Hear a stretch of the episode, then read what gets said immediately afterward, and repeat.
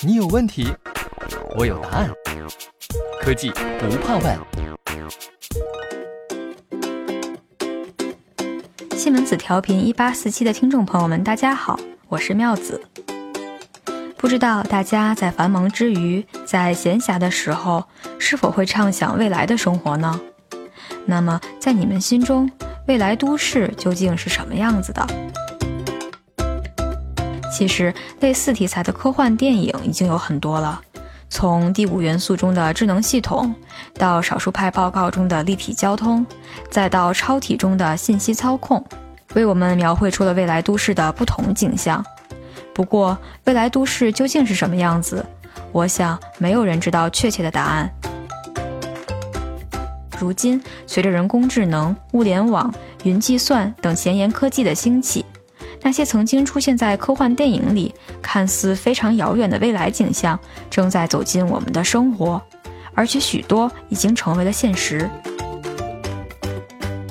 说到未来都市，首先要说的当然是交通了，毕竟交通就像是一座城市的血脉，对它的发展有着决定性的影响。不过，值得注意的是，在科幻电影里面，我们看到的未来都市都是高楼林立、车水马龙的。而现实中，这样的大都市都普遍面临着交通拥堵的难题。如何才能让城市大而有序呢？我们可以借鉴一下珠海市的经验。珠海市与西门子合作，打造了中国城市中首个将绿色交通理念与交通管理有机结合的综合平台。这个平台可以为珠海市政府提供整个城市的宏观交通数据，分析交通运行状态。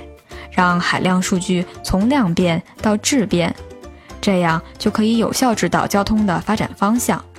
未来，珠海市的智能交通管理系统还将进一步完善，实现交通状况预测，帮助应对极端天气、大型社会活动等突发情况。打造未来智慧城市，当然也离不开智能建筑。当下，世界上最聪明的建筑物不仅拥有酷炫的外表。还拥有会独立思考的大脑，比如坐落于青岛中德生态园中的被动房技术中心就是这样一座建筑。它室内温度四季始终保持体感舒适，能耗近乎于零。这套解决方案的智慧大脑就是西门子楼宇管理系统 Desigo CC。它用二十五个控制柜内的一千两百个数据点收集操作信息，为整栋建筑的能耗提供连续监控和分析。据预测，如果到二零五零年，中国的房屋都按照被动房标准改造或建设，全国将节省七十亿吨标准煤。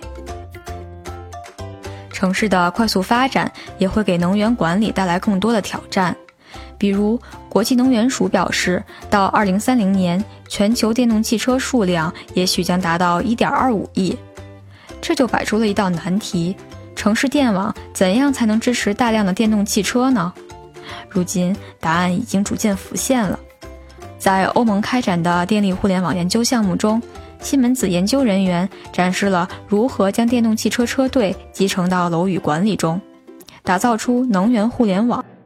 就楼宇管理而言，电动汽车可以充当蓄电装置，比如早晨电动汽车抵达写字楼并连接至充电站。